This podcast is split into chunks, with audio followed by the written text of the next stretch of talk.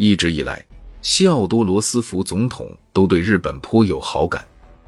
当对马海战以日本获胜告终的消息传遍世界后，这位亲日总统及时上前拉了日本一把。六月九日，罗斯福致电俄国沙皇和日本天皇，建议两国讲和。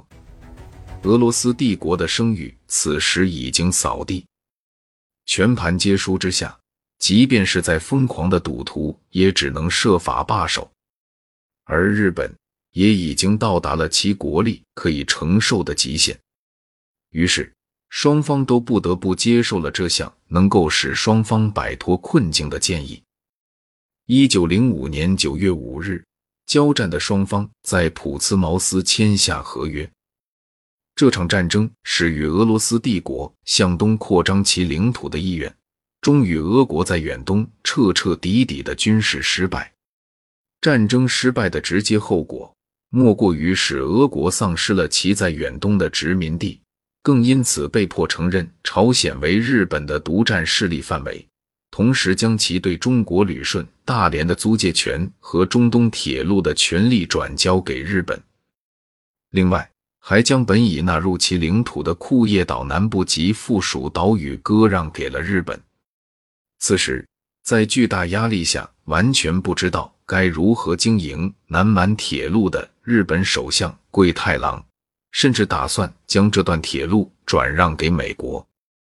为什么桂太郎极其主张卖掉铁路呢？因为他对这条铁路是没有信心的，生怕得到了这么一个地方之后，当时由于战争导致日本财政恶化，加上这块地方要靠中央财政去投资，那么本身就使得财政雪上加霜，使日本中央财政更紧迫。谈判结果传回东京后，在军国主义浪潮的煽动下，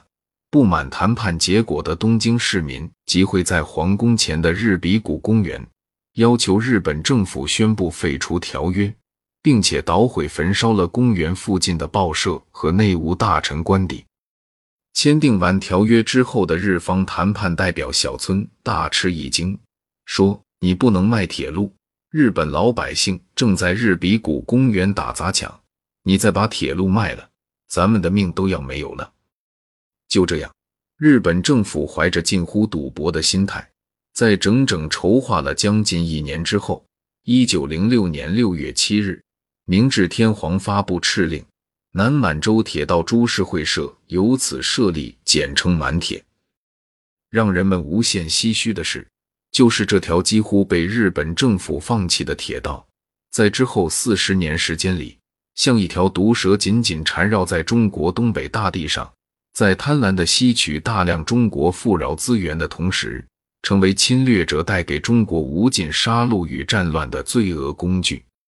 东京都港区是东京最繁华、最具国际气息的商务区，各式设计独特的高楼临街而立。时至今日，即使是东京本地人，也很少会有人知道，坐落在港区虎门的这座看上去再普通不过的商船公司大楼，就是曾经南满铁道株式会社建立之初的所在地。然而，作为名义上的一个商业机构，筹备创立满铁的设立委员会首任委员长而玉原太郎，并非是一个手握算盘的商人，却是一位利刃在握的日军大将。